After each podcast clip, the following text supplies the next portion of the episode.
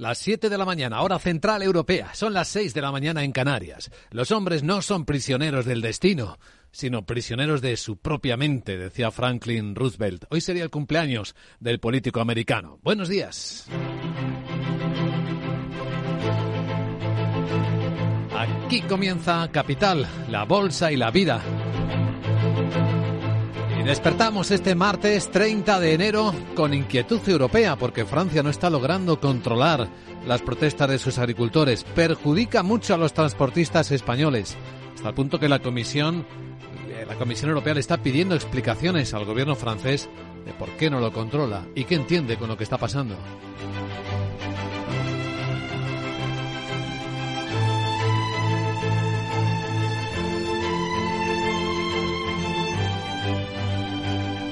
Capital, la Bolsa y la Vida.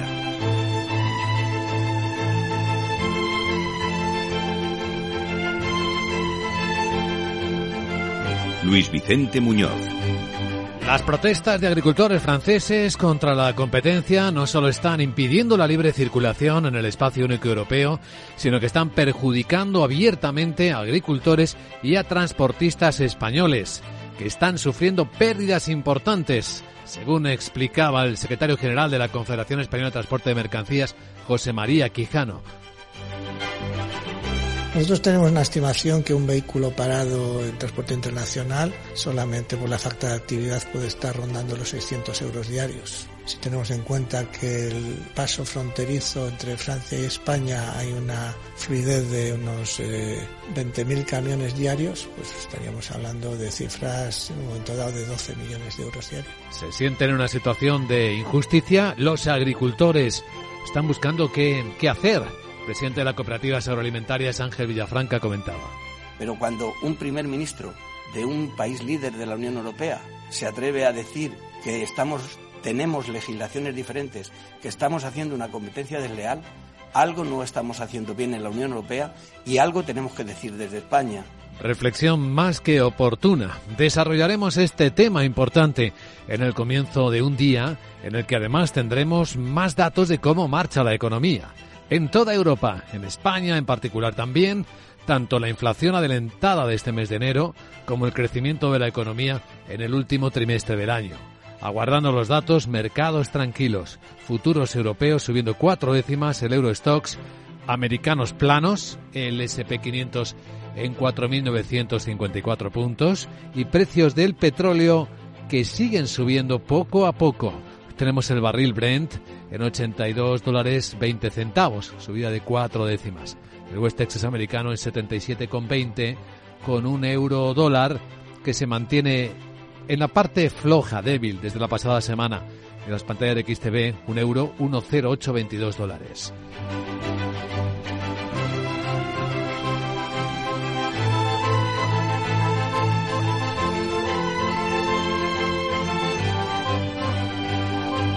Entre las cosas que están sucediendo, una importante. Ya tenemos eh, un humano con un implante cerebral, un interface para conectar a máquinas.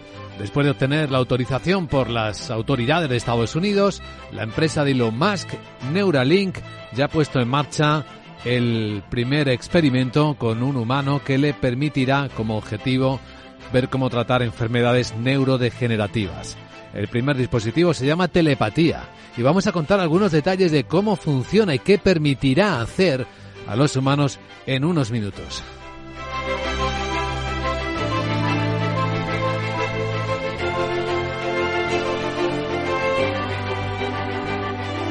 En el lado empresarial, un gigante automovilístico japonés llamado Toyota vuelve a lucir el trono de ser la fábrica de vehículos que más vende por cuarto año consecutivo. Trono que parece que quieren empezar a disputarle los fabricantes chinos. De momento no, aunque hay otro protagonista chino, el fabricante de vehículos eléctricos BYD, que ha adelantado cifras, no son las oficiales, pero espera beneficios que rebasen los 4.000 millones de euros el año pasado.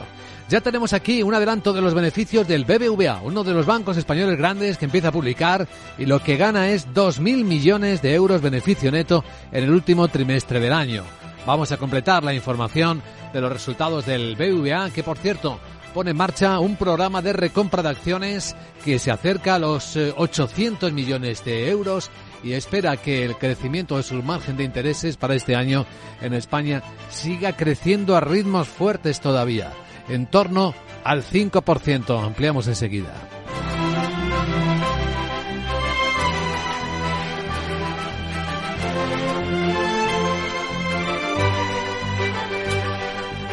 En este martes 30 de enero, la inquietud sigue rondando la escena terrible que, la crisis terrible que afecta a la organización, a la Agencia de Naciones Unidas para los Refugiados Palestinos. Hoy hemos visto como el portavoz de la Comisión Europea, Eric Mamer, hablaba de que la investigación para saber hasta qué punto personal de esa agencia estuvo implicada en los atentados de Hamas contra Israel es imprescindible. Pedimos primero a la organización que lleve a cabo investigación, la que ella ha anunciado. En segundo lugar, pedimos que acepten una auditoría que llevarán a cabo expertos independientes que serían seleccionados por la Comisión. Casi todos los donantes internacionales han parado el envío de dinero a esta Organización de Naciones Unidas. Entre los pocos que siguen está España, por cierto. Y luego tenemos eh, al mediador que más está trabajando para lograr una, un alto el fuego en la guerra de Gaza, al Tani, el primer ministro qatarí Mohamed bin en Estados Unidos. Uh, Diciendo que quiere transmitir nueva propuesta a Hamas, llevarles a un punto en el que participen de forma positiva y constructiva en un proceso. Esa será la única manera de conseguir que la situación se calme. Y esperamos que ambas partes aprovechen la oportunidad para lograr, por supuesto, que cese la guerra, pero también para recuperar a los rehenes.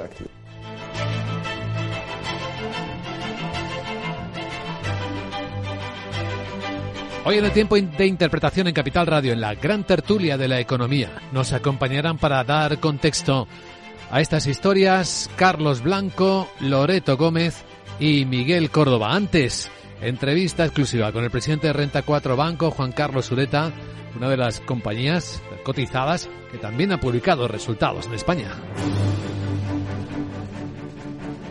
Nos ocuparemos de esos protagonistas empresariales un poco más adelante. Ahora con Miguel San Martín vamos a actualizar la información más reciente de la noche que incluye nuevo ensayo de misiles de crucero de Corea del Norte. Han caído en el Mar Amarillo. También buenos días llamado Mar del Oeste en las dos Coreas en lo que supone el tercer ensayo de este tipo en la última semana y solo dos días después de haber probado varios misiles de crucero estratégicos desde un submarino hacia el mar del Japón. El jefe del Estado Mayor Conjunto Surcoreano, Lee Sun-yun, confirma el lanzamiento a la espera de tener más detalles. Nuestro ejército detectó múltiples misiles de crucero no identificados lanzados desde la costa occidental de Corea del Norte hacia las 7 de la mañana y las autoridades de inteligencia surcoreanas y estadounidenses están analizando los detalles. Al tiempo que refuerzan la vigilancia, nuestros militares cooperan estrechamente con Estados Unidos y siguen vigilando. El propio líder norcoreano Kim Jong-un presenció el test anterior en el cual Pyongyang aseguró haber disparado desde un submarino un misil que habría realizado un vuelo de más de dos horas. Seúl baraja la posibilidad de que el régimen exagerara la duración y no descarta que se lanzara eh, desde una plataforma en vez de un submarino. Bueno, en la escena geoestratégica citábamos al mediador de Qatar. Estados Unidos dice que sí que ve algún progreso para que se negocie la liberación de los rehenes israelíes que siguen prisioneros de Hamas en Gaza. El secretario de Estado Anthony Blinken y el primer ministro de Qatar Mohamed bin Abdelrahman Al Thani que ejerce de mediador en la guerra de Gaza, han avanzado hacia un acuerdo entre Israel y Hamas para una tregua y liberación de rehenes. El mandatario catarí se ha reunido con Blinken en Washington un día después de haber participado en París en una reunión con los jefes de los servicios de inteligencia israelí, estadounidense y egipcio en busca de un pacto. El portavoz de Seguridad Nacional de la Casa Blanca, John Kirby, confirma que las negociaciones van por buen camino. Quiero ser prudente, decía Kirby, porque no quiero decir nada que pueda torpedear el acuerdo que estamos tratando de poner en marcha. Pero estamos eh, tratando de buscar una pausa, otra pausa humanitaria de duración suficiente que permita liberar un gran número de redes. Y como se ha visto en el pasado, cuando lo hemos hecho en noviembre, hay que lograr una pausa en los combates para que salgan sanos y salvos. Por su parte, Israel dice que no aceptará un fin de la guerra en Gaza a cambio del retorno de rehenes. En cambio, sí estaría dispuesto a ser más flexible, según un diario hebreo en relación a la duración del alto el fuego, el número de intercambio de presos palestinos por rehenes o el acceso a la ayuda humanitaria a la franja. Jamás, por el contrario, pide un alto el fuego definitivo y un repliegue de sus tropas fuera del enclave palestino antes de devolver a los más de 100 rehenes. Y sobre la crisis de sospechas de la Agencia Humanitaria de Naciones Unidas, el secretario general Antonio Guterres va a reunirse hoy en Nueva York con potenciales eh, donantes. Que ayuden a cubrir los fondos que necesita después de que 16 países anunciaran que suspenden su contribución por la posible implicación de 12 de sus miembros en ataques contra Israel. El portavoz de la ONU, Stefan Dujarric, reconoce que no sabe quién acudirá a esa reunión, pero confirma que la ONU hará lo posible por responder a las preocupaciones de los donantes que, como la Unión Europea ha pedido una investigación independiente, también lo ha hecho el secretario de Estado Anthony Blinken. Los uh, informes que recibimos la pasada semana, que nos hizo llegar la agencia de la ONU, son muy, muy preocupantes.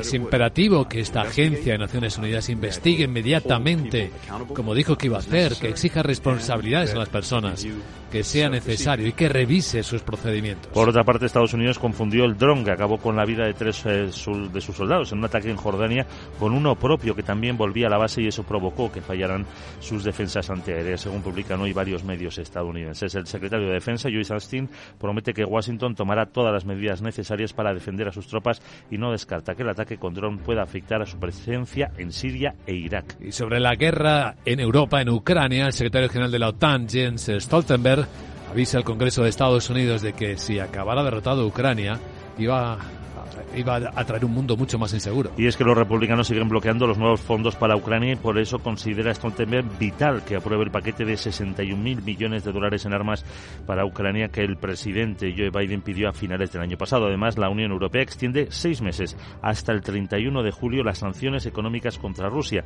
y Financial Times publica que la Comisión plantea cerrar toda financiación a Hungría para crear una crisis en la confianza de los inversores y obligar al primer ministro Víctor Orbán a no bloquear los 50.000 millones de euros en ayudas financieras a Kiev en la cumbre de emergencia de los líderes del próximo jueves. El ministro de Exteriores húngaro, Peter Sijarto, asegura que están cumpliendo con los requisitos que les ha pedido Bruselas. Nuestro objetivo es reconstruir el clima de confianza en nuestras relaciones. Creo que estamos de acuerdo en que hemos dado pasos alentadores en este sentido. Todavía queda mucho camino por recorrer. Será necesario trabajar más, pero nosotros, por el lado húngaro, Estamos dispuestos a hacer este trabajo y listos para seguir haciéndolo de forma conjunta.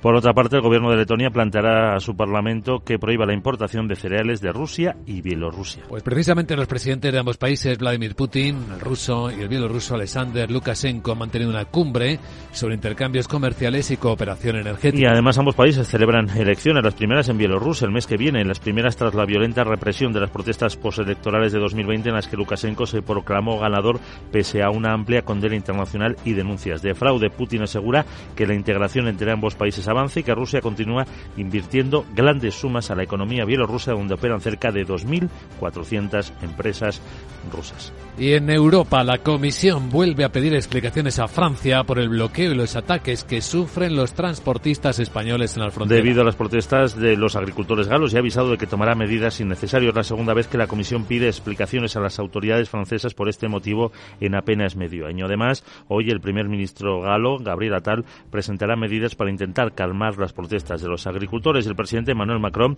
va a plantear a la presidenta de la Comisión, Ursula von der Leyen, una serie de cambios en la política agraria, en particular sobre las reglas de barbecho y la entrada de productos de Ucrania para poder afrontar esta crisis. En España, las organizaciones agrarias Asaja, COA, JUPA van a reunirse para ver cómo pueden defenderse. Incluso no descartan seguir el mismo camino que los agricultores franceses y aunque anuncian que por ahora solo siguen de cerca la evolución y el impacto de las movilizaciones del sector en varios países europeos, además del mantenimiento de las exenciones fiscales para el gasóleo agrícola, los agricultores franceses reclaman también la reducción de la burocracia y de los controles, así como cambios en las políticas para impedir que las importaciones de alimentos que tienen ventajas competitivas en la producción. Acusación del primer ministro francés que ha rechazado el titular de Agricultura español, Luis Planas. Estamos en la Unión Europea, por tanto, las normas de producción, de comercialización, son similares en todos los países miembros y todos los países miembros las aplicamos igual. Por tanto, no hay ninguna ventaja competitiva derivada por la aplicación de normas distintas. Las mismas reglas que se aplican en Francia se aplican en Alemania, en España, en Portugal, en Italia, en Holanda y en el resto de los Estados miembros. Por tanto, ahí no hay ninguna diferencia. La Confederación Española de Transporte de Mercancías cifra en 12 millones de euros las pérdidas diarias provocadas por las protestas de los agricultores franceses. También se está monitorizando el impacto de las rutas interrumpidas por el Mar Rojo y la llegada de productos a Europa y a España. El Banco de España calcula que de momento el impacto es muy reducido sobre la inflación, sobre todo aunque alerta de que se incrementan los costes globales del transporte ya que parte del tráfico marítimo se desvía a otras rutas alternativas como consecuencia de los ataques de los rebeldes hutíes. Según el organismo, el índice de cuellos de botella que elabora la entidad para ese paso marítimo ha superado este mes los 90 puntos, cuando, por ejemplo, el incidente del Ever Given, que bloqueó el canal de Suez durante seis días, lo disparó cerca de 40 puntos. Y escucha lo que viene en Capital Radio. La Asociación de Líneas Aéreas está pidiendo al gobierno que no respalde la subida de las tasas aeroportuarias de AENA que es eh, de algo más del 4%, ya que perjudicaría el tráfico en España y por ende al turismo. La patronal se teme que se apruebe hoy mismo en el Consejo de Ministros. La asociación destaca que dañará la conectividad y competitividad de España y pondrá en riesgo la llegada de visitantes internacionales. Defiende que las tasas aeroportuarias deben favorecer la consolidación y la recuperación de las aerolíneas. Agenda del martes. Hola Sara Bot. Muy buenos días. Muy buenos días Luis Vicente. Hoy martes y de Sara no te apartes te cuento que el Fondo Monetario Internacional presenta una actualización de su informe sobre perspectivas económicas globales. En España el Instituto Nacional de Estadística adelanta el crecimiento de la economía española del conjunto de 2023 y el indicador avanzado del índice de precios de consumo de enero. También conoceremos la estimación preliminar del PIB de la eurozona. Alemania, Francia y Portugal, Alemania e Italia colocan deuda. Además en la eurozona se divulgan los índices de confianza empresarial y de los consumidores de enero. En Estados Unidos comienza la reunión del Comité Federal de Mercado Abierto de la Reserva Federal y se publica el índice de precios de la vivienda de noviembre y la confianza del consumidor de la Conference Board. Uf, casi nada monada la de cositas que hay. Pero hoy te cuento qué jornada celebramos. Además a estas horas seguro que te sientas bien. A ver. Como no lo sabrás, ahí va la pista. Y allí, croissant, soufflé y café olé. ¿Ah? Jeje. Sí, sí, el día del croissant o croissant como prefieras. Bueno. ¿Sabes de qué país viene? Bueno. Pues no es francés, sino que viene de Austria. ¿Ah, sí? ¿A que no lo sabías? No. Si es que soy un pozo de sambrinduría. Pues te dejo ya. Chao. Gracias, querida Sara. Sí, la historia del croissant es muy curiosa. Bueno, pues eh, vamos a ver qué más nos trae este martes. A continuación actualizamos lo que viene ocurriendo en Asia, donde hay un rey automovilístico que vuelve a brillar este año. Y mercados mixtos. Por cierto, han vuelto a cotizar las filiales de Evergrande.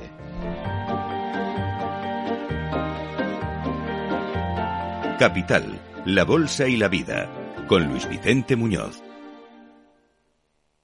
Como fotógrafa busco captar un instante único y en las rebajas un abrigo muy fashion. Cuando buscas, no siempre encuentras, pero en las rebajas del corte inglés siempre encuentras lo que buscas. Con descuentos en moda, deportes, hogar, accesorios, lencería, zapatería.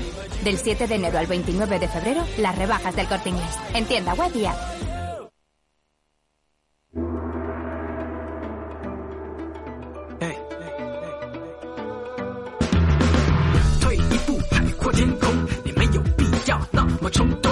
Esto es eh, Capital Asia, revista radiofónica de lo más importante que está ocurriendo ahora en los mercados de Asia, en ese lado del planeta, donde ya estamos por la tarde y muy cerca del cierre en algunas bolsas. Mercados mixtos, por cierto. Finalmente Japón ya ha cerrado y lo ha hecho con un tono claramente positivo. Ha cerrado en los 36.043 puntos, aunque la subida ha sido casi insignificante. Buen dato del paro, que ha vuelto a bajar. Sandra Torrecillas, buenos días. Buenos días. La tasa de desempleo en Japón ha descendido una décima en el mes de diciembre. Se coloca en el 2,4%. El número de desempleados japoneses es de 1,56 millones y supone, por tanto, un descenso de unas 20.000 personas. Y si miramos el número de puestos de trabajo que hay disponibles por cada 100 personas que están buscando empleo, ha sido de 127 en el último mes del 2023, un punto menos que en noviembre. Pues tenemos eh, esos protagonistas por el lado japonés en los datos. En los empresa, las empresas Toyota, que vuelve a mantener por cuarto año consecutivo el liderazgo mundial de vehículos vendidos. Ha vendido un récord de 11,23 millones de coches. Es un incremento de más de un 7% y lo ha hecho gracias sobre todo a la fuerte demanda en Japón, en América del Norte y en Europa. Y en esa cifra se incluyen las ventas de sus filiales de Hatsu y el fabricante de camiones Hino. Solo Toyota ha vendido 10,3 millones de coches en en todo el mundo. El incremento es del 7,7%. Por regiones, las ventas de coches híbridos se han mantenido fuertes en Norteamérica y en Europa. También eh, lo han hecho las ventas nacionales, mientras que ha disminuido ligeramente sus ventas a China debido a que se ha incrementado la competencia local. Pues fíjense, se ha conocido esta noticia de Toyota y Tesla dice que Toyota será el que más automóviles vende en todo el mundo, pero que el automóvil más vendido en todo el mundo el año pasado, 1,23 millones de unidades, fue por primera vez uno de sus vehículos eléctricos, el Model E, presumiendo de eso, que está ahora mismo en su red social. Y un competidor muy fuerte y creciente de Tesla es BYD, la China, que está adelantando sus previsiones. Sí que es, es el mayor fabricante mundial de coches eléctricos eh, y lo que ha hecho es adelantar efectivamente esas eh, previsiones del beneficio neto que va a conseguir en 2023 y dice que podría superar los 4.000 millones de euros. Es una subida en término interanual del 86,5%. La compañía atribuye este rápido crecimiento a las fuertes ventas en el extranjero y también al recorte de costes en la cadena de suministro. En el sector de los coches eléctricos eh, ha logrado un nuevo récord de ventas y recordamos que ha destronado precisamente a la estadounidense Tesla como mayor vendedor mundial de coches eléctricos puros en el último trimestre. Las cifras sin duda son llamativas, sin embargo el ritmo de crecimiento es algo más lento, es más lento porque en 2023 el beneficio neto subió un 446%. Algunos analistas además esperaban que las cifras del cuarto trimestre fuesen mejores y, eso ha hecho que los títulos de BID hoy cotizaran en bolsa con descensos en torno al 5%. Los resultados finales los vamos a conocer en el mes de marzo. Sí, eso es lo que sigue cayendo ahora mismo dentro de la bolsa de Hong Kong, el fabricante chino de vehículos. La propia bolsa de Hong Kong vuelve a caer con fuerza, ahora mismo un 2%, el día después de que pues se liquidara, se anunciara o se sentenciara la liquidación de Evergrande. Por cierto, hoy han vuelto a cotizar sus filiales. La filial de coches eléctricos de Evergrande y la de gestión inmobiliaria. Las dos lo han hecho, pero con subidas muy moderadas, en torno al 1% tras el batacazo de ayer. Por el momento, los títulos de China Evergrande, la principal rama cotizada en Hong Kong, se va a mantener suspendida hasta próximo aviso. En un comunicado, la empresa recomienda a los accionistas que pidan asesoramiento sobre las implicaciones que tendrá el proceso de liquidación que este lunes dictaminó la justicia hongkonesa. Bueno, pues esto por el lado asiático. A continuación vamos a actualizar las noticias de la mañana con los resultados del BVA. Bueno, y la puesta en marcha ya del el dispositivo telepatía de Neuralink.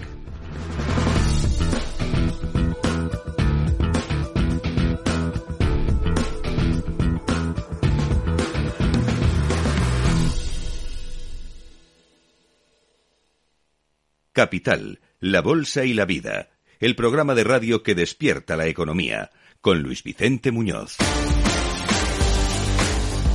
Lo esperábamos y aquí están. Ayer adelantábamos que los bancos iban a publicar beneficios récord. Y acaba de hacerlo Laura Blanco. Buenos días, el BBVA. 8.020 millones de euros de beneficio en el año 2023. Beneficio récord por encima de lo que esperaba el mercado. Supone un incremento superior al 22%, aupado porque el beneficio del BBVA en 2023 por el negocio bancario reflejado en el margen de intereses crece más de un 20%, supera los 23.000 millones de euros ese margen de intereses. Sube la rentabilidad del banco, da igual que miremos al ROTE, Luis Vicente 17% o al ROE 16,2%, la mora controlada en el 3,4%, ratio de solvencia CET1 12,67 y el ratio de eficiencia mejora al 41,7%. Es muy interesante ver la foto global. Luego, si quieres, vamos a la foto detallada. La foto global nos dice que préstamos y anticipos a la clientela en todo el mundo crecen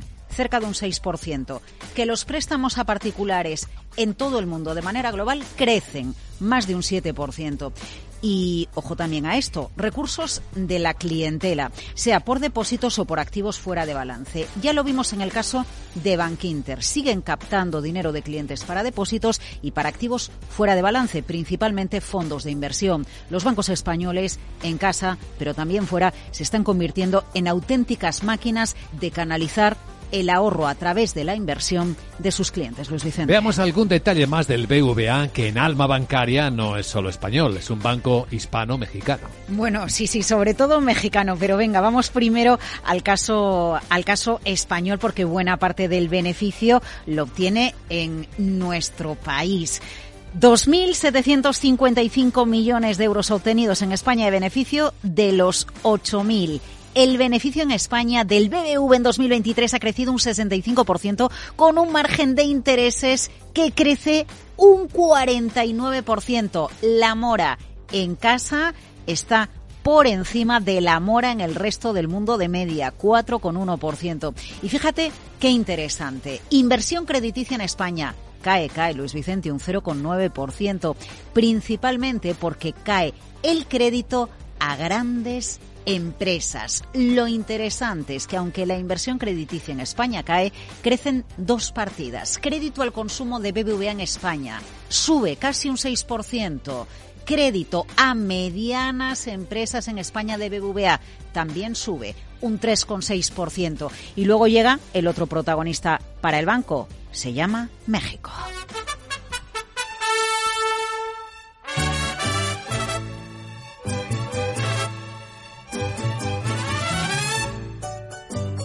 Pues sí, México genera el 55% de todo el beneficio de BBVA. No es la primera vez que decimos que BBVA es un banco mexicano, ¿verdad?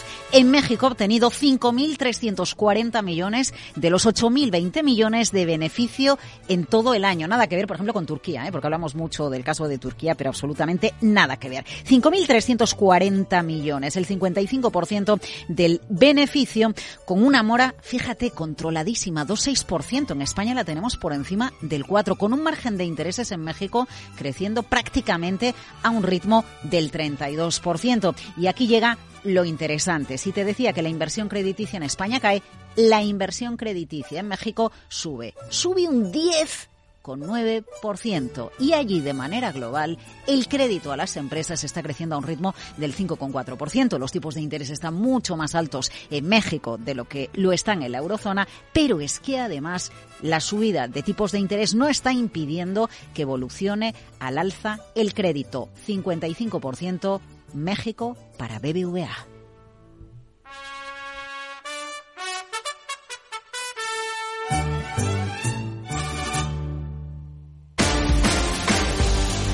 Una de las noticias del día, sin duda, es que Neuralink ya tiene en marcha su primer dispositivo de interface en el cerebro de un ser humano. Dispositivo implantado se llama telepatía Luis Vicente. Su objetivo es controlar con el pensamiento en algún futuro, no sé si muy cercano o muy lejano, controlar con nuestro pensamiento el ordenador o el teléfono, lo ha dicho el propio Elon Musk en X. A ver, Neuralink, empresa startup de Elon Musk, implanta su primer chip en un cerebro humano. Recibió en 2023 la autorización de la FDA en Estados Unidos para realizar los primeros ensayos clínicos. La implantación se realizaba el pasado domingo y según Musk en X, el paciente se está recuperando bien. El dispositivo se llama telepatía y se ha colocado en una zona del cerebro que controla la intención de moverse. Si la tecnología funciona correctamente, los pacientes con enfermedades degenerativas graves podrían utilizar el implante para comunicarse o podrían controlar el cursor o el teclado de un ordenador usando solamente sus pensamientos. Dice más que los resultados iniciales muestran una prometedora detección de picos neuronales. Star uh, Neuralink, no, Starlink es la del espacio. Neuralink de Elon Musk se valoró el año pasado en 5.000 millones. No es la primera empresa eh, que implanta un chip en un cerebro humano, porque esta tecnología se llama Brain Computer Interface, BCI, es una industria emergente que tiene muchos protagonistas en Estados Unidos, como te puedes imaginar, rodeada de polémica. Hasta ahora se habían implementado chips en cerebros de monos con denuncias para Elon Musk. Él dice que ninguno se había afectado y ninguno murió por ello. He visto cosas que vosotros no creeríais.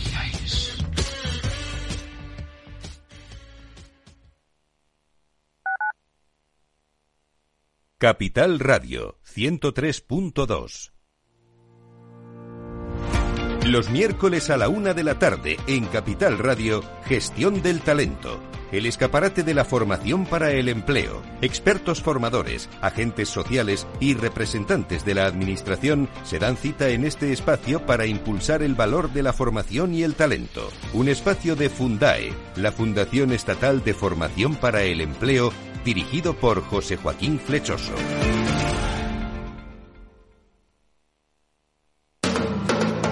Capital Radio. Diez años contigo.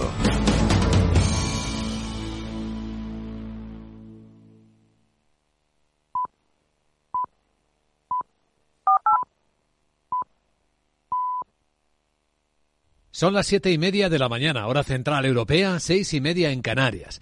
Siempre que te pregunten si puedes hacer un trabajo, contesta que sí y ponte enseguida a aprender cómo se hace. Solía recomendar Franklin Delano Roosevelt. Hoy sería el cumpleaños del que fuera presidente de los Estados Unidos. Buenos días.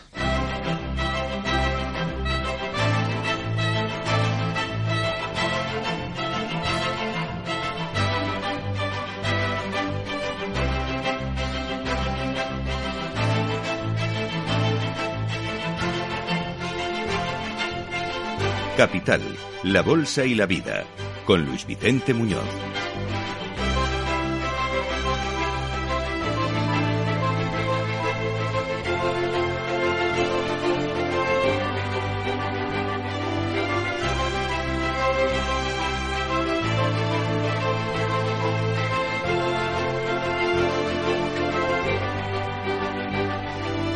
Martes, trigésimo día de enero, año 2024. Comienza el día con máxima preocupación entre los agricultores españoles y los transportistas, que están comprobando cómo Francia, el gobierno, no controla las protestas de sus agricultores, que siguen impidiendo la libre circulación de los transportistas, de los productos, dañando los productos y haciendo perder mucho dinero.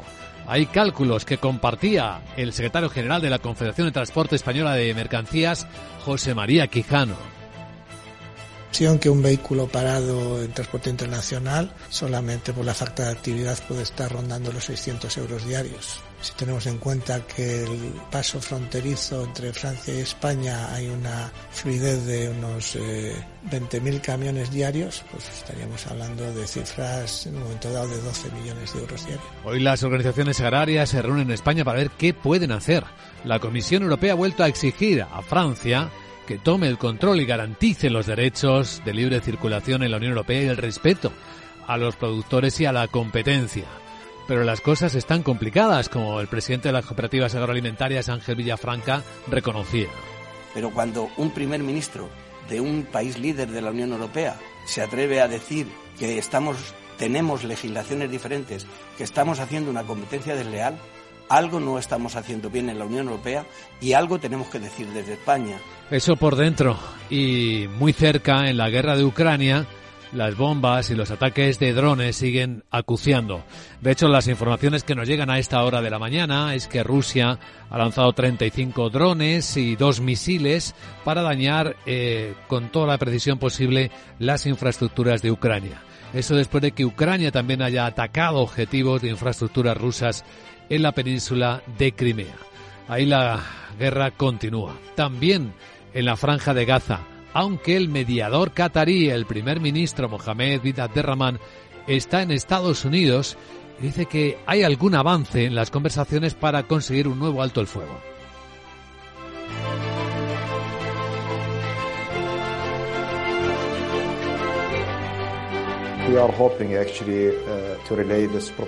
Dice que están esperando, junto con Estados Unidos, transmitir la nueva propuesta a Hamas, llevarles a un punto en que participen de forma positiva. Será la única manera de conseguir que la situación se calme. Esperamos que más partes aprovechen esta oportunidad para lograr, por supuesto, que pare la guerra y, por supuesto, que se recuperen los rehenes. Y hay otro punto caliente, como ustedes saben, con la Agencia de Naciones Unidas para los Refugiados en Palestina. La investigación abierta por la propia ONU y compartida con los países parece haber sido insuficiente. tras descubrirse más de una decena de personal de esta Organización de Naciones Unidas que colaboró en los terribles y dramáticos atentados que jamás llevó a cabo en Israel. Casi todos los donantes han dejado de aportar dinero a esta organización. España no lo ha hecho, por cierto. El portavoz de la Comisión Europea, Eric Mamer, dice que hay que conocer más a fondo qué está ocurriendo ahí. Hemos pedido primero a la organización que lleva a cabo la investigación que ella misma ha anunciado. En segundo lugar, les pedimos que acepten una auditoría que lleven a cabo expertos independientes que serían seleccionados por la comisión. Y ahí estamos, hoy con el secretario general de Naciones Unidas buscando más donantes porque se está quedando sin dinero, con poquísimo dinero. Pues todo esto forma parte de la actualidad junto con las empresas que hoy vienen protagonizando la escena de las noticias, algunas historias muy buenas, como la de Neuralink. Ya pidió el año pasado permiso y se lo dio el gobierno de Estados Unidos para hacer ensayos con humanos de su interface cerebral. Y ya hay un señor con el interface colocado. Contaremos algo más, lo contaremos con detalle en la gran tertulia de la economía, lo analizaremos, junto con los resultados empresariales. Hoy tenemos a los bancos como protagonistas entre ellos BBVA, que ha publicado récord histórico de beneficios en 2023, ganó más de 8.000 millones de euros, con fortaleza en su negocio mexicano en particular, también en el español. También publicó Renta 4 Banco, ganó un 22% más por un fuerte tirón del negocio. Su presidente Juan Carlos Sureta estará con nosotros contándonos los detalles de este momento y las razones que están detrás de estos números a las 8 y 10, 7 y 10 en Canarias. Tras ser la gran tertulia de la economía, hoy con Loreto Gómez, Carlos Blanco y Miguel Córdoba, nos acompañará hasta que abran las bolsas de Europa. En principio, tranquilas y positivas.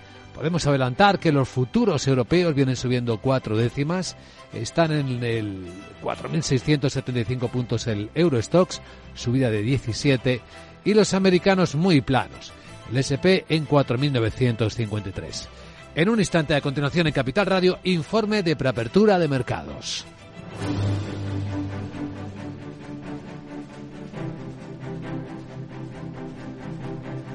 Pero antes algunas cosas más que han pasado esta noche porque Corea del Norte ha vuelto a lanzar misiles de crucero de ensayo que han caído. Miguel San Martín, buenos días en el Mar Amarillo. Efectivamente, es el tercer ensayo de este tipo en la última semana y solo dos días después de haber probado varios de crucero estratégicos desde un submarino hacia el mar del Japón. El jefe del Estado Mayor Conjunto surcoreano, Lee Sun-yong, confirma el lanzamiento a la espera de tener más detalles. Nuestro ejército, dice, detectó múltiples misiles de crucero no identificados lanzados desde la costa occidental de Corea del Norte. Fue hacia las 7 de la mañana. Las autoridades de inteligencia de Corea del Sur, de Estados Unidos, están analizando más detalles, están reforzando la vigilancia, nuestros militares están cooperando con Estados Unidos. El propio líder norcoreano Kim Jong-un presenció el test anterior en el que Pyongyang aseguró haber disparado desde un submarino un misil que habría realizado un vuelo de más de dos horas. Seúl baraja la posibilidad de que el régimen exagerara esa duración y no descarta además que se lanzara desde una plataforma y no un submarino. Mientras tanto, en Estados Unidos, el secretario general de la ONU, Antonio Guterres, un poco apremiado, va a reunirse en Nueva York con potenciales donantes para la Agencia de Naciones Unidas para los Refugiados Palestinos en la plena crisis de sospecha de colaboración con los terroristas. Y es que necesita que ayuden a cubrir los fondos después de que 16 países anunciaran que suspenden su contribución por la posible implicación de 12 de sus miembros en los ataques contra Israel. El portavoz de la ONU reconoce que no sabe quién acudirá a esa reunión, pero confirma que van a hacer todo lo posible por responder a las preocupaciones de los donantes que, como la Unión Europea, y hemos escuchado, ya han pedido una investigación independiente también lo ha hecho Estados Unidos, su secretario de Estado, Anthony Blinken. Los informes que recibimos la pasada semana, dice Blinken, y que nos hizo llegar la Agencia de Naciones Unidas, son muy, muy preocupantes. Es imperativo que la agencia investigue inmediatamente, como dijo que haría, que exija responsabilidades a las personas que sea necesario y que revise los procedimientos. Por otra parte, Estados Unidos eh, reconoce que confundió el dron que acabó con la vida de tres de sus soldados en un ataque en Jordania con uno propio que también volvía a la base y eso provocó que fallaran sus defensas antiaéreas. Pues el dinero se va encogiendo por otros lados. El secretario general de la OTAN, Jens Stoltenberg, ha avisado al Congreso de Estados Unidos que si no hay más dinero y Ucrania es derrotada, el mundo será más inseguro. Y es que los republicanos han bloqueado nuevos fondos para Ucrania y por eso considera vital que apruebe el paquete de 61.000 millones de dólares en armas que el presidente Joe Biden pidió a finales del año pasado. Además, la Unión extiende seis meses hasta el 31 de julio las sanciones económicas contra Rusia y Financial Times publica que la Comisión plantea cerrar toda financiación a Hungría para crear una crisis en la confianza de los inversores y obligar al primer ministro, a Víctor Orbán, a que apruebe esos 50.000 millones de euros en ayudas financieras a Kiev en la cumbre del próximo jueves. El ministro de Exteriores húngaro, Peter Sijarto, asegura que están cumpliendo los requisitos que les pedía Bruselas. El objetivo es reconstruir, dice el clima de confianza en nuestras relaciones bilaterales. Creo que estamos de acuerdo en que hemos ido dando pasos alentadores al respecto. Todavía queda camino por recorrer, vamos a tener que trabajar más, pero nosotros, por parte húngara, estamos dispuestos a hacerlo y listos para hacerlo de forma conjunta. Por otra parte, el gobierno de Letonia planteará a su parlamento que prohíba la importación de cereales de Rusia y de Bielorrusia. Pues al presidente ruso y al de Bielorrusia los hemos visto reunidos en una cumbre sobre intercambio comercial y cooperación energética. Y ambos países tienen elecciones este año, las primeras en Bielorrusia ya en febrero, las primeras tras las violentas en represión de las protestas postelectorales de 2020 en las que Lukashenko se proclamó ganador pese a una amplia condena internacional y denuncias de fraude. Putin asegura que la integración entre ambos países avanza y que Rusia continúa invirtiendo grandes sumas a la economía bielorrusa, donde operan cerca de 2.000 con 400 compañías rusas. Y hablando de protestas, la Comisión Europea, como adelantamos, ha vuelto a pedir explicaciones a Francia por el bloqueo no resuelto y los ataques que están sufriendo transportistas de otros países, sobre todo los españoles, en distintos puntos. Debido a las protestas de los agricultores galos, ya ha avisado de que tomará medidas si es necesario. Es la segunda vez que la Comisión pide explicaciones a las autoridades francesas por este motivo en apenas medio año. Además, hoy el primer ministro galo, Gabriel Attal, va a presentar medidas para intentar calmar las protestas y el presidente Manuel Macron va a plantear a la presidenta de la Comisión, Ursula von der Leyen, una serie de cambios en la política agraria, en particular las reglas de barbecho y la entrada de productos de Ucrania para poder salir de esta crisis. Hoy los agricultores españoles, eh, las organizaciones Asaja, Coagiupa, van a reunirse y ver qué pueden hacer.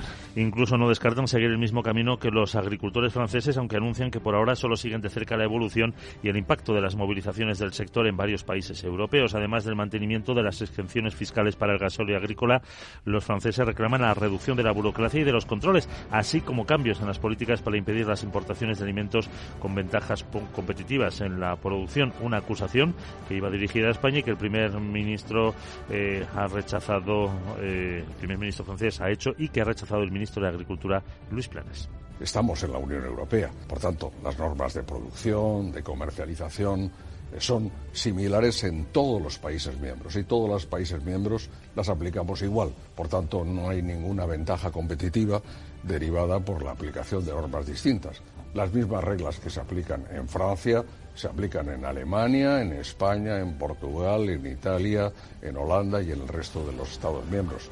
Por tanto, ahí no hay ninguna diferencia. La Confederación Española de Transporte de Mercancías por Carretera cifra en 12 millones de euros las pérdidas cada día provocadas por estas protestas. Bueno, ¿y qué más tenemos por delante en este martes? Un vistazo a la agenda de Sarabot. Hola Sara, muy buenos días.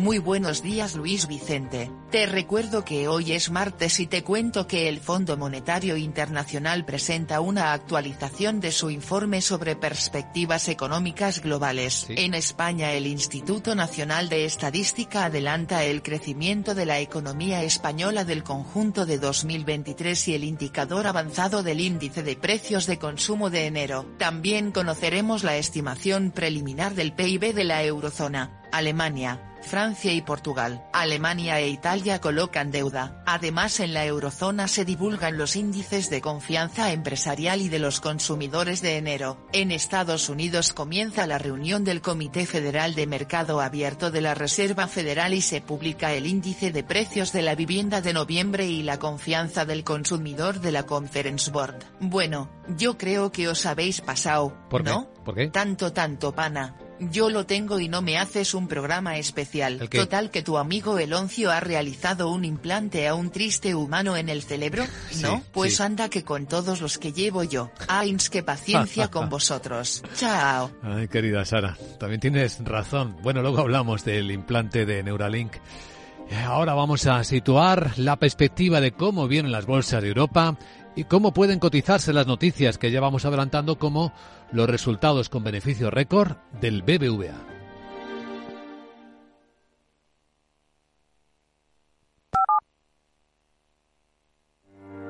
Descubre el lado más verde de la economía y las empresas en una nueva newsletter de Capital Radio. Todas las claves de la semana sobre ESG en un mismo sitio.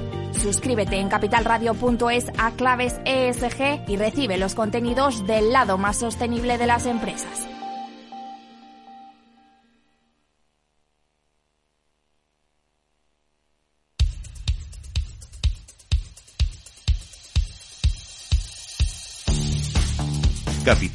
La Bolsa y la Vida, con Luis Vicente Muñoz.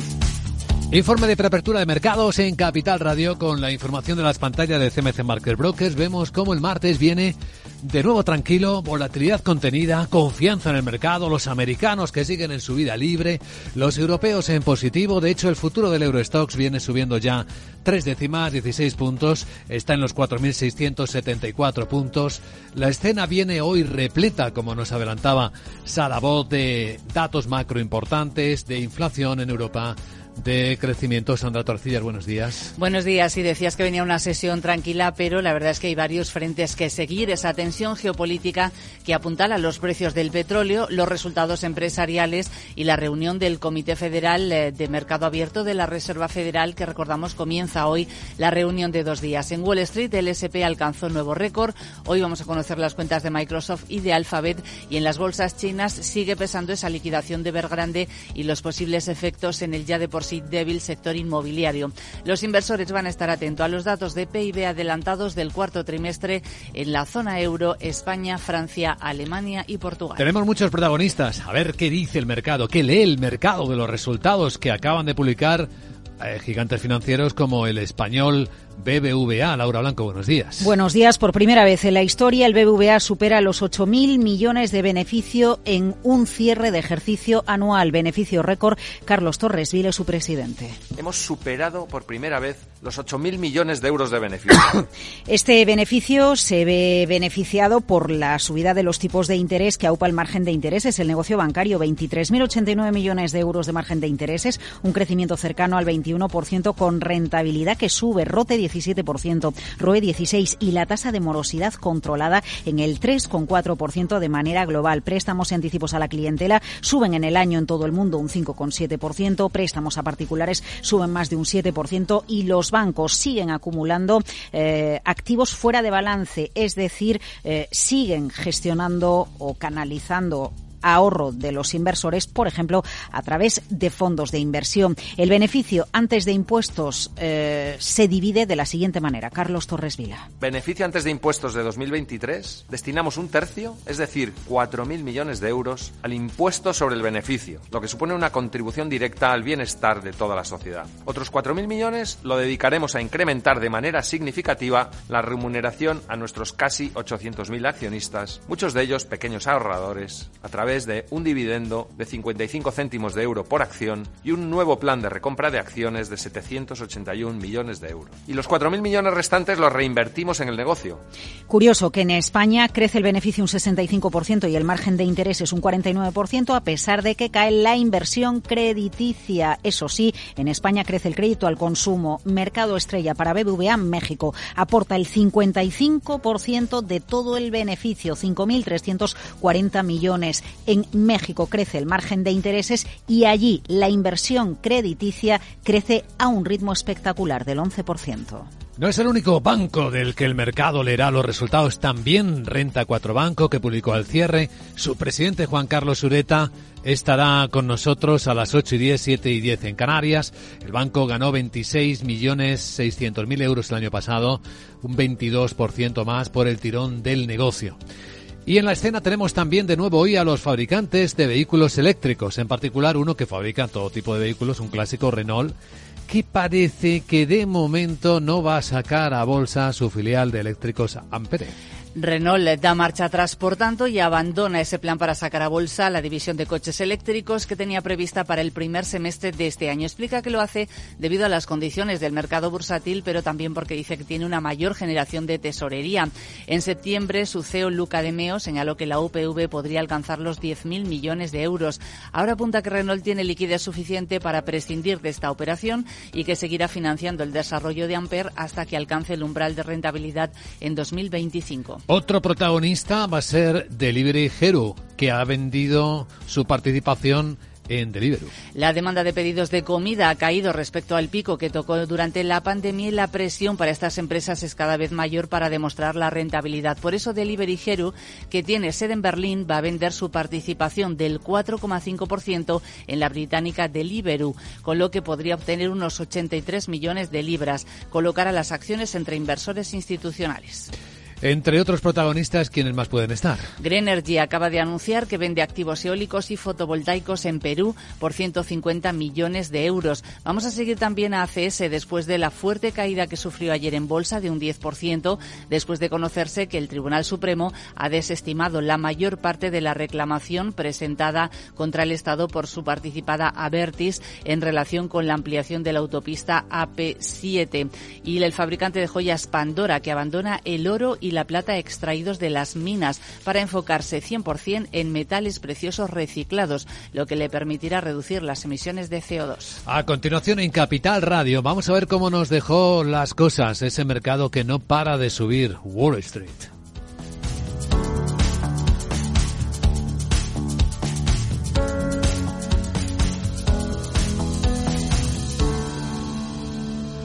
Capital, la Bolsa y la Vida con Luis Vicente Muñoz.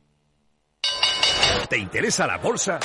Invierte en acciones y fondos cotizados sin comisiones hasta 100.000 euros al mes. ¿Has oído bien? Sin comisiones. Más de 550.000 clientes ya confían en XTB. Abre tu cuenta totalmente online. Un broker, muchas posibilidades. xtb.com. A partir de 100.000 euros al mes, comisión del 0,2%, mínimo 10 euros. Invertir implica riesgos. Capital, la bolsa y la vida. Con Luis Vicente Muñoz. Así que si en parte los mercados europeos vienen hoy con ganas de seguir subiendo, tiene mucho que ver con lo que o con cómo acabó Wall Street. Efectivamente, el Dow subió un 0,59% en una semana con eh, muchos resultados trimestrales de las grandes empresas tecnológicas.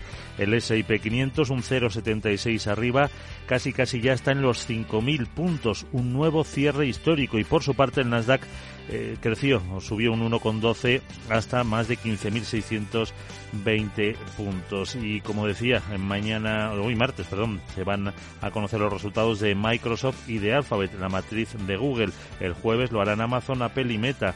Y también hoy comienza esa reunión de dos días de la Reserva Federal y la mayoría de los inversores espera que mantenga la tasa en su horquilla actual, pero que comience a relajar su política monetaria en marzo, lo que impulsa a los mercados. El bono estadounidense de 10 años ha bajado con relativa fuerza del 4,14 al 4,07.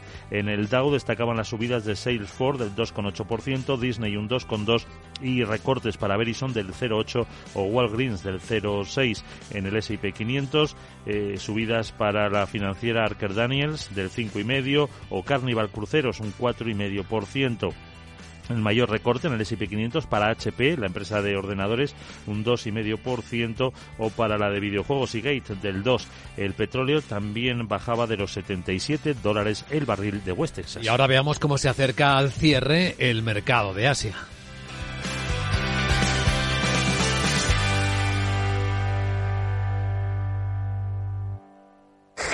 pasa? No arranca. Se está inundando todo el necesita un médico. En estos momentos, ¿qué seguro elegirías? Elige Mafre, el mejor servicio 24/7 en acción. Y con las ventajas de tener todos tus seguros, coche, hogar, salud, empresa y vida, en la misma compañía.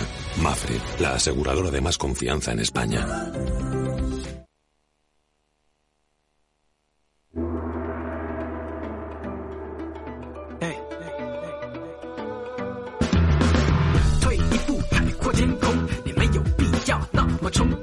Una sesión mixta en el mercado asiático en la que hay claros ganadores y claros perdedores, entre los que vuelve a estar la bolsa china, la de Hong Kong, con caídas que rebasan ahora el 2%. Pesado en particular BID, el gigante chino del fabricante de automóviles eléctricos, que ha adelantado cifras y prevé ganar este año más de 4.000 millones de euros. Aún así es bastante menos del crecimiento del año anterior. En la bolsa china, por cierto, han vuelto a cotizar las filiales de Evergrande, la inmobiliaria, que ayer fue sentenciada a liquidación, pero sus eh, filiales de vehículos eléctricos, entre otros, siguen cotizando y lo están haciendo con pequeños rebotes del 1%, que nos sirven, desde luego, para cambiar el color a la bolsa china. En el lado azul o verde, según las pantallas que tengamos, tenemos a la bolsa de Tokio, que ha logrado subir un poquito menos de una décima. Se ha publicado el dato de paro, que en Japón sigue siendo en realidad pleno empleo. Incluso ha bajado una décima. Está en el 2,4%. En el resto de Asia hay un poquito de recogida de beneficios en las bolsas de India y está prácticamente plana la bolsa de Corea del Sur. Esto es lo más destacado a esta hora.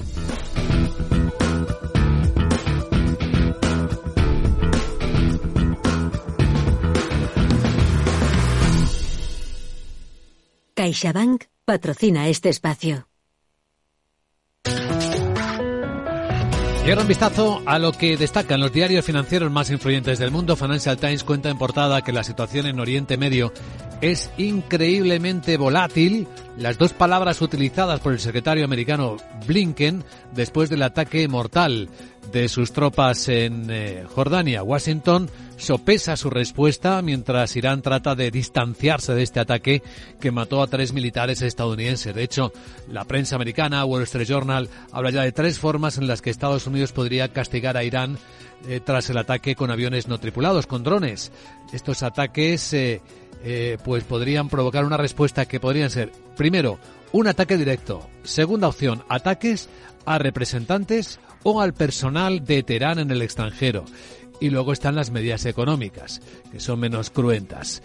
Ya que estamos en el Wall Street Journal, el diario americano se pregunta por qué los precios del petróleo vuelven a subir después de parecer corregirse ante una crisis. Siete gráficos que publica el diario muestran eh, los sorprendentes movimientos del petróleo después de los ataques del Mar Rojo, que sigue mostrando una gran volatilidad, sobre todo tras el último repunte en el que el barril americano pasó desde apenas casi 75 dólares a los, eh, pues ahora mismo están 82. Hablamos del Brent en particular, no del West Texas americano. El diario americano también cuenta que Elon Musk confirma que Neuralink ya ha implantado un chip cerebral en humanos. El anuncio representa un alto potencial en el desarrollo de la tecnología de interfaz cerebro-computadora. Lo vamos a comentar seguro en la gran tertulia de la economía. Contaremos exactamente qué es lo que va a hacer este chip o permitir hacer a los pacientes que lo están ensayando. El diario americano en una investigación cuenta que el avión de Alaska Airlines, el Boeing 747, que perdió un trozo de fuselaje en vuelo, salió una puerta volando, dice, dice el diario, que parece que salió de fábrica sin los pernos críticos que sujetaban la puerta. Y alguna historia más en Financial Times. Las principales firmas de contabilidad admiten haber violado las reglas que salvaguardan la independencia de la auditoría y que los inversores de Silicon Valley acumulan 300.000 millones de dólares en una crisis que ya es abierta de financiación de las startups. En los diarios económicos españoles, Guillermo Luna, buenos días. Muy buenos días. En cinco días leemos en su portada que Ferrovial busca fondos para salvar la venta de su 25% de Heathrow. Contacta con grandes inversores ante la negativa de Ardian a ensanchar la operación. También leemos en su portada que los sindicatos de banca piden subidas salariales del 23%.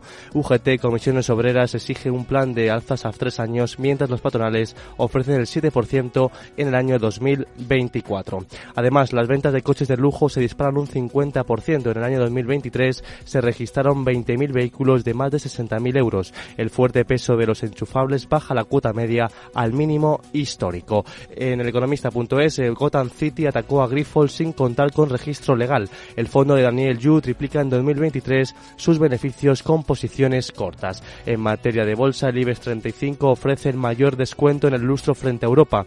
El índice español se compra un multiplicador de beneficios de 10,3 veces frente a las 13 7,2 veces del Eurostock.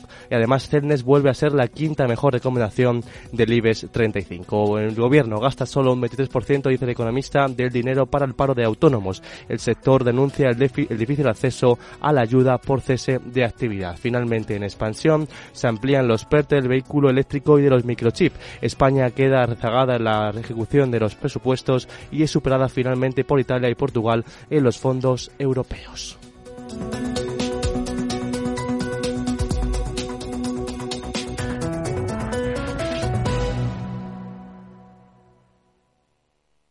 CaixaBank ha patrocinado este espacio.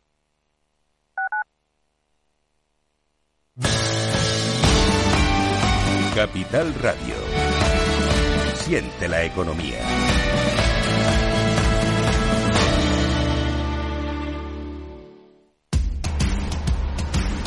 No pierdas detalle de todo lo que afecta a tus inversiones y a tu bolsillo. Toda la información en Mercado Abierto con Rocío Arbiza de 4 a 7 de la tarde en Capital Radio.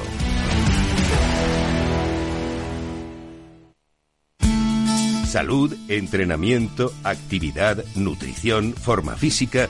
Como siempre decimos en el chico del chándal, ejercicio es medicina.